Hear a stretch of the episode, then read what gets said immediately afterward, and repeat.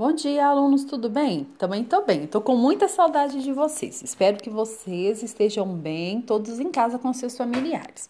Bem, hoje eu resolvi fazer um podcast para vocês a respeito do banco de atividades que eu já encaminhei para vocês. Então, hoje eu vou postar para vocês né, os comentários referente a essa, esse exercício trabalhado. Primeira coisa, nós vamos saber o que, é um podcast. Podcast é uma forma de transmissão de arquivos de multimídia da internet que nós, usuários, criamos.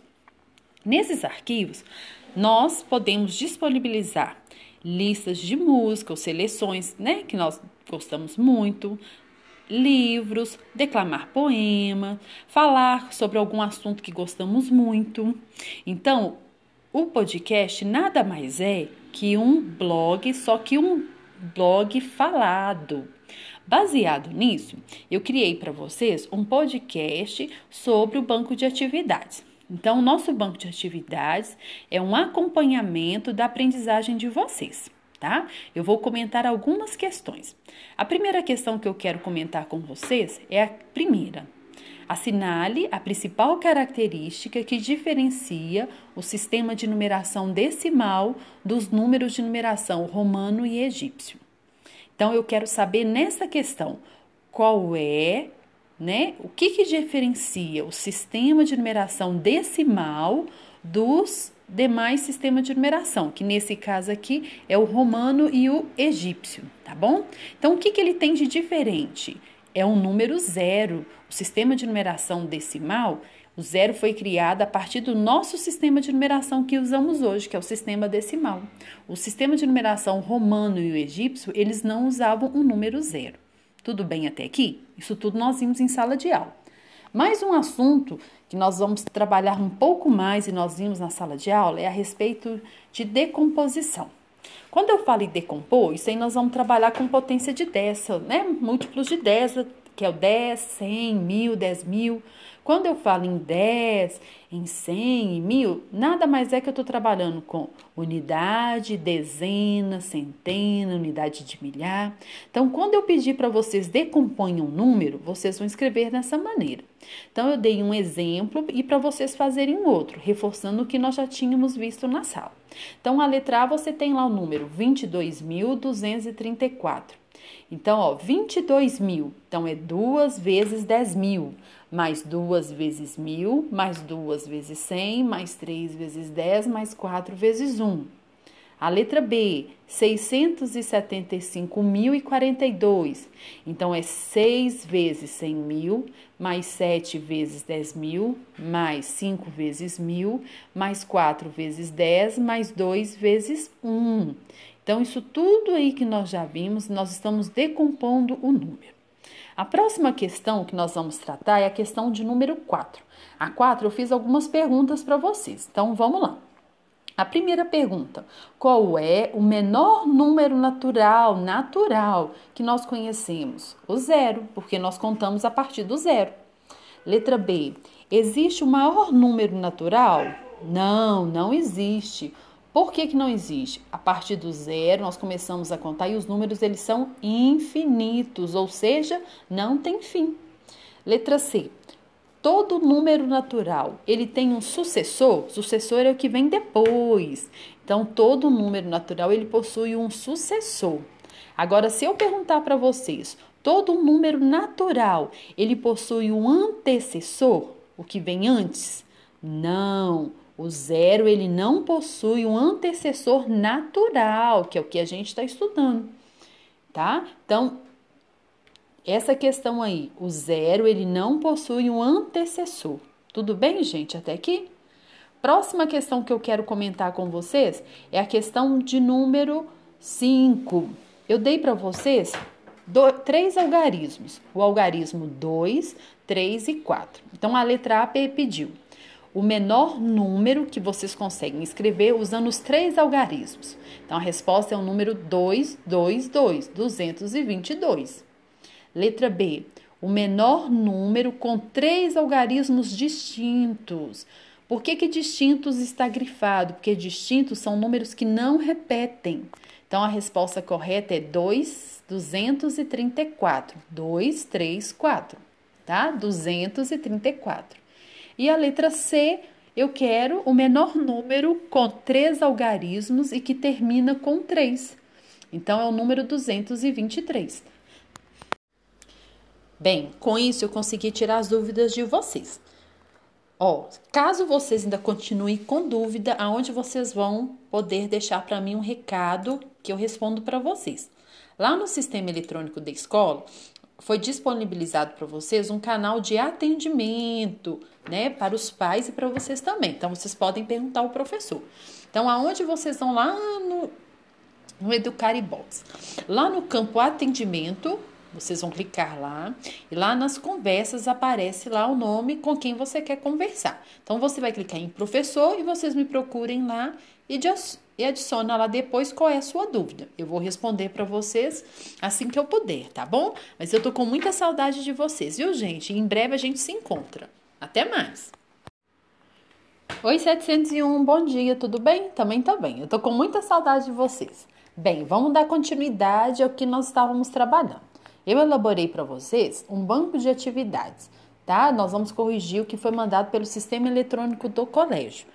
É um banco de atividades onde eu trabalhei com vocês sobre números inteiros. O que, que é números inteiros? São números positivos, negativos e o zero. A gente já estava trabalhando na sala, eu montei esse exercício para fixar o conteúdo com vocês. Algumas questões aí eu vou comentar com vocês, porque eu achei de extrema relevância. A primeira questão que eu vou comentar é a de número 2. Então, acompanhem comigo.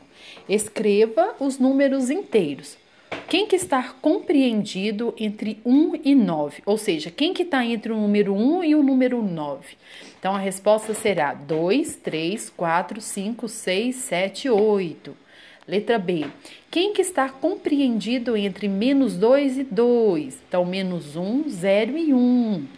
Ah, professor, eu continuo com dúvida. Vocês lembram que na sala de aula e vocês anotaram no caderno, nós temos uma reta numérica que é muito parecida com o seu com a sua régua, que a partir do zero, à sua direita você tem números positivos e à sua esquerda você vai ter números negativos. Então, isso tudo nós temos anotado no caderno, tá bom? Não deixem de conferir. A letra C, eu pedi os números que estão compreendidos entre menos 5 e 1. Então, é menos 4, menos 3, menos 2, menos 1 e 0. Então, eu respondi, tem aí as outras respostas também. A próxima questão que eu vou comentar com vocês é a questão de número 3. A questão de número 3 está escrito aí o seguinte: Carolina pegou um elevador no segundo andar do subsolo e desceu no terceiro andar, né? Quer saber o seguinte: quantos andares a Carolina ela andou? Então, ó, do menos 2, que é do segundo subsolo, até chegar no 3, como que ela andou? Então, ela foi, ó, do menos 2, né, que é do subsolo, depois ela foi para o menos 1, 0, 1, 2 e 3. Então, a Carolina ela andou 5 andares, tá bom? Tudo bonitinho, vocês têm exemplos também no caderno. A próxima questão que eu quero comentar com vocês é a questão de número 6. O que, que trata a questão 6? Um garoto faz o seguinte percurso sobre uma reta numerada. A partir do zero, ele caminha 5 unidades no sentido positivo, ou seja, ele vai para a direita. E depois, ele anda 7 unidades no sentido negativo, ou seja, ele vai para o lado esquerdo. A pergunta é: determine o ponto em que se encontra o garoto após esse percurso. Então, ó, a partir do zero, ele anda 5 unidades positivo, então mais 5. Depois ele anda 7 unidades negativa, menos 7. Então ele quer saber em que lugar ele parou. Ele vai parar no ponto 2 negativo ou menos 2, que é a mesma coisa, tá bom?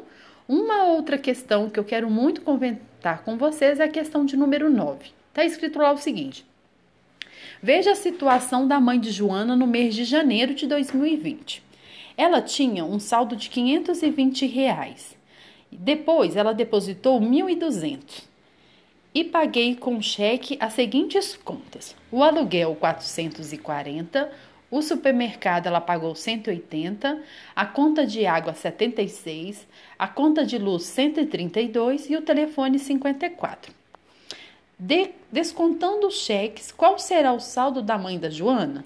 Então é muito simples de fazer essa conta. Primeiro, você vai fazer 520 mais 1.200, você vai achar 1.720. Depois você vai fazer 1.720 menos 440, que dá 1.280. 1.280 menos 180 dá 1.100. 1.100 menos 76 dá 1.024. 1.024 menos 132 dá 892. E 892 menos 54 vai dar 838. Então, a mãe da Joana vai ficar com 838 reais. Tudo bem, gente? Ó, essas foram as questões que eu gostaria muito de comentar com vocês. Caso vocês continuem com dúvida, a escola disponibilizou um canal de atendimento. Onde que vocês encontram lá? Lá na plataforma eletrônica tem lá atendimento. Vocês clicam lá, né? Na hora que você acessar o sistema, em atendimento você vai em conversa, você clica lá no sinalzinho de mais e lá tem campo de professor. Você seleciona e manda uma dúvida de vocês.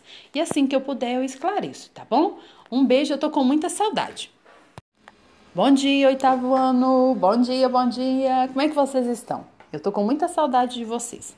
Bem, hoje eu vou fazer um podcast para vocês a respeito do banco de atividades, que é um acompanhamento da aprendizagem. Primeira coisa, o que é um podcast? Podcast nada mais é que um blog, só que um blog falado tá? Onde eu posso postar coisas que eu achar que é interessante. Pode ser uma música, eu posso declamar um poema, falar de algum assunto interessante, enfim. Eu resolvi fazer um podcast a respeito do banco de atividades. Então, eu selecionei algumas questões para comentar com vocês. A primeira questão que eu vou falar é a de número 1, onde eu peço para vocês calcularem a porcentagem dos números abaixo. Então, ó, 25% de 200. Então, como que é calculado isso aí? Vocês vão fazer 25 vezes 200, que vai dar 5 mil, e o resultado vocês vão dividir por 100, que dá 50. Os demais, a letra B, letra C e letra D, vocês vão fazer da mesma maneira multiplica ó, 15 vezes 150 e o resultado divide por 100. A letra C, 50 vezes 1.200 e o resultado divide por 100. E das outras alternativas também. A próxima questão que eu vou comentar para vocês é a questão de número 4, que estará também disponível. O que eu fiz para vocês? Eu vou mandar um arquivo onde vai estar disponível todo o gabarito do exercício e as questões que eu comentei, para facilitar para vocês também acompanhar, tá? A questão 4 está escrito o seguinte: na cidade de Coimbra, 6% dos habitantes são analfabetos.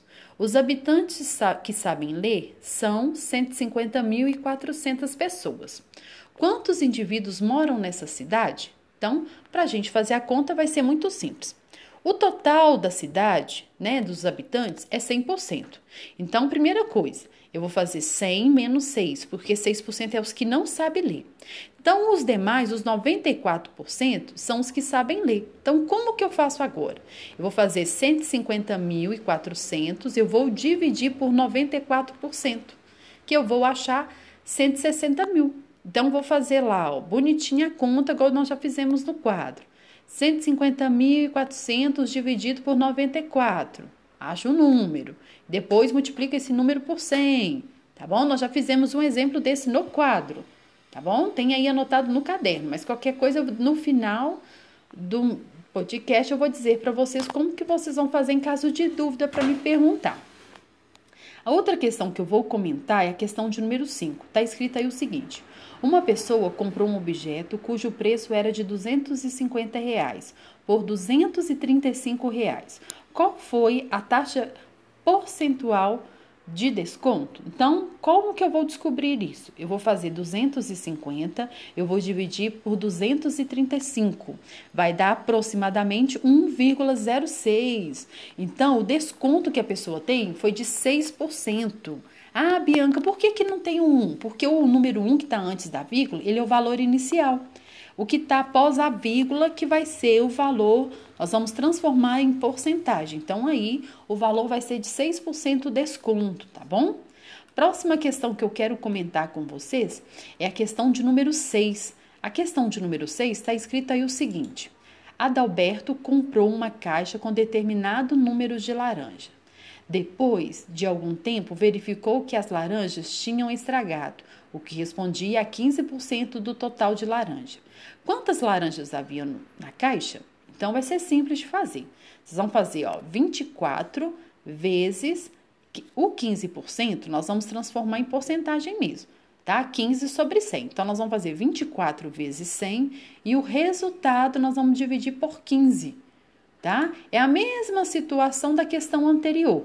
Mesma situação, mesmíssima.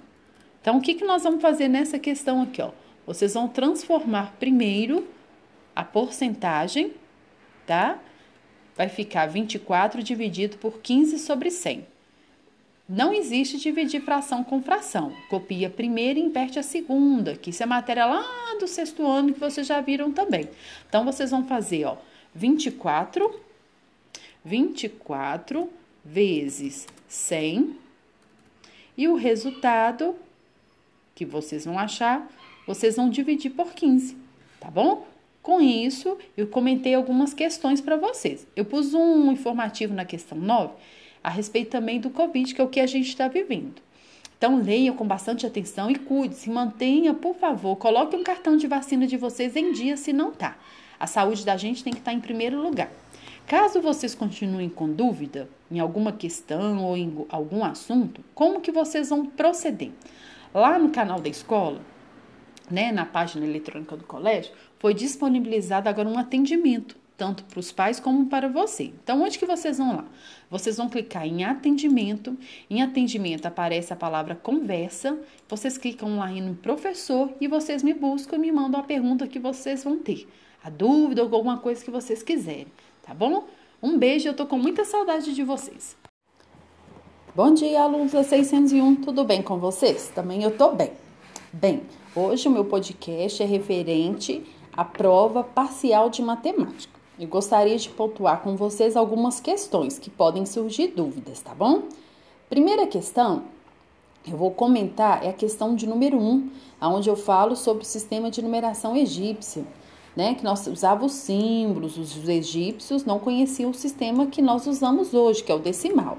Bem, eu tenho aí algumas opções para vocês identificarem o sistema de numeração. Então, a letra A, que número que aparece? 35. A letra B, 2123. A letra C, 4203. Então, os egípcios, eles usavam outro sistema de numeração para representar. Eles não tinham o mesmo que nós usamos hoje. A próxima questão que eu gostaria de comentar com vocês é a questão de número 3. A questão de número 3, eu tenho aí a seguinte pergunta: quantos algarismos tem a placa abaixo? Então eu quero saber a quantidade de algarismos. Então eu tenho um algarismo 8, o 6, o 7 e o 3. Então eu tenho quatro algarismos. A próxima questão que eu quero comentar com vocês é a 5. A 5 eu tenho o no ábaco, né, que no, onde nós representamos unidade, dezena, centena e aparece um número representado aí. Então, que número que está representado? O número 22.051. A próxima questão que eu quero comentar com vocês é a questão do verdadeiro ou falso. Eu vou encomendar, comentar com vocês algumas opções, tá? A primeira, os egípcios já tinham uma representação para o número zero no sistema de numeração? Falso, os egípcios não tinham. Isso nós vimos. A letra próxima, a letra B. Os números, o sistema de numeração dos egípcios era posicional. Então eles tinham unidade, dezena e centena. Dependendo da posição, o símbolo mudava de valor. Ela também é falsa. Eles não tinham um sistema posicional como a gente tem. Letra C. O sistema egípcio era um sistema de base decimal. Eles agrupavam de 10 em 10? Não, eles não agrupavam de 10 em 10. Eles tinham outro sistema de numeração. O mesmo símbolo poderia repetir até nove vezes. Próxima aí, os valores de seus símbolos não podiam ser somados e nem repetidos. Ela, ó, os valores de seus símbolos não podiam ser somados e nem repetidos. Elas não podiam, Podiam sim, então ela também é falsa. Elas podiam ser somados e podiam ser repetidos. Então eu poderia repetir um tracinho várias vezes. Eu tinha a quantidade certa, mas eles podiam sim ser repetidos. E a última está perguntando o seguinte: números romanos foram criados pelo povo hindu? Os números romanos, quem criou foi o povo hindu? Não, não foi o povo hindu que criou os números romanos, foram os próprios romanos. Com isso, nós fizemos o comentário das questões que são relevantes. Mas eu vou mandar para vocês outras questões também respondidas também no arquivo, tá bom? Um beijo e até breve. Bom dia, 701. Tudo bem? Também tô bem. Bem, eu gostaria hoje, né, no meu podcast, fazer um comentário a respeito da nossa avaliação parcial. Vocês estão com ela em mãos, então fica fácil de acompanhar e de responder. Eu vou pontuar algumas questões para vocês. Primeira questão, eu tenho aí a seguinte pergunta. Tenho três rolos de fita, um com 60, outro com 120 e outro com 150 metros cada um. E elas devem ser divididas em pedaços iguais e o maior comprimento possível, de modo que não sobre nenhum pedaço de fita. Qual deve ser o tamanho de cada pedaço? Bem, quando eu falo maior comprimento possível, eu estou falando de um MDC. Eu quero dividir, então eu quero um maior divisor comum. Então eu vou calcular o máximo divisor comum entre 60, 120 e 150, que vai dar 30 metros. Então a alternativa correta é a letra B, B de bolota. Próxima questão que eu vou comentar com vocês é a questão de número 2. Seu Flávio, o marceneiro, dispõe de três ripas de madeira que medem 60, 80 e 100 metros de comprimento, respectivamente. Ele deseja cortá-lo em pedaços iguais de maior comprimento possível. Então, estou falando da mesma coisa. Eu quero o maior tamanho possível. Então, eu vou calcular o máximo divisor comum de 60, de 80 e de 100, que vai dar 20, 20 metros, 20 centímetros né? Porque eu estou trabalhando em centímetro, então a resposta terá que ser em centímetro. Então aí a alternativa correta é a letra B, B de bolota. Próxima questão que eu quero comentar com vocês é a questão de número 4. Está dizendo-se o seguinte: para assinalar os pontos mais perigosos para a navegação, na entrada de um porto está um farol de duas boias luminosas que piscam intermitentemente. O farol pisca a cada 15 segundos. Uma das boias pisca a cada 20 segundos e a outra a cada 30 segundos. Se às duas horas o farol e as boias piscam ao mesmo tempo, em que horas eles voltarão a piscar juntos? Então eu vou juntar.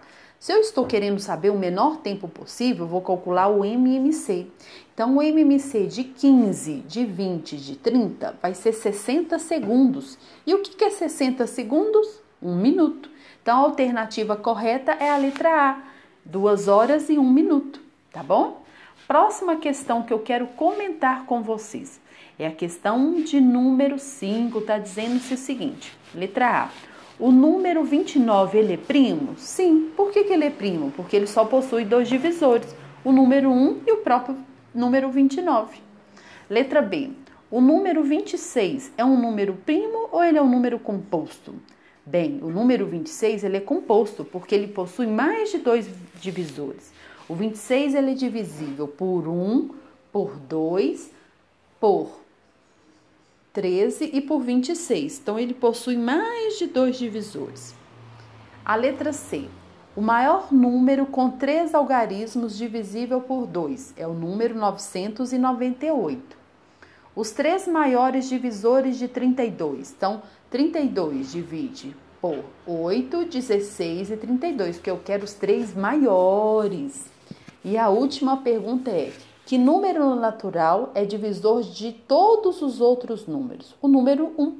O número 1 ele é divisor de qualquer outro número, divide 5 por 1, 1000 por 1. Então, o número 1 que nós chamamos da divisão de elemento neutro. Com isso, né, nós estamos fazendo alguns comentários da prova. A próxima questão que eu quero comentar com vocês é a questão de número 7.